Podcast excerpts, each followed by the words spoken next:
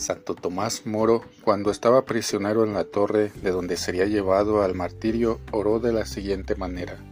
Dame, Señor, una manera de ser que ignore el aburrimiento, los lamentos y los suspiros. No permitas que me preocupe demasiado por esta cosa embarazosa que soy yo. Dame, Señor, la dosis de humor suficiente como para encontrar la felicidad en esta vida y ser provechoso a los demás que siempre haya en mis labios una canción, una poesía o una historia para distraerme. Amén. El sentido del humor es un gran don de Dios. Nunca lo agradeceremos bastante. Conviene pedirlo al Señor y no olvidarse de cultivarlo. Que lo disfrutes.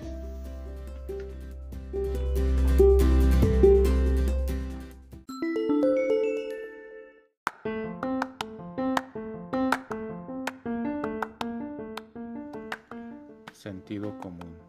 El padre está vistiendo a su hija de tres años y no encuentra los calcetines.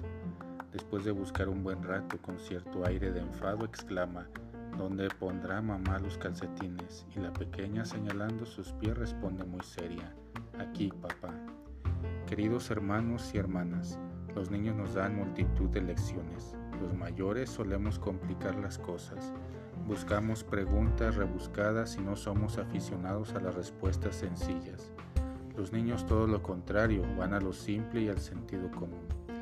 Yo pienso que esa es una de las cualidades que Jesús desea que aprendamos de los niños cuando nos dice, en verdad les digo, si no se convierten y se hacen como los niños, no entrarán en el reino de los cielos. Mateo 18:3.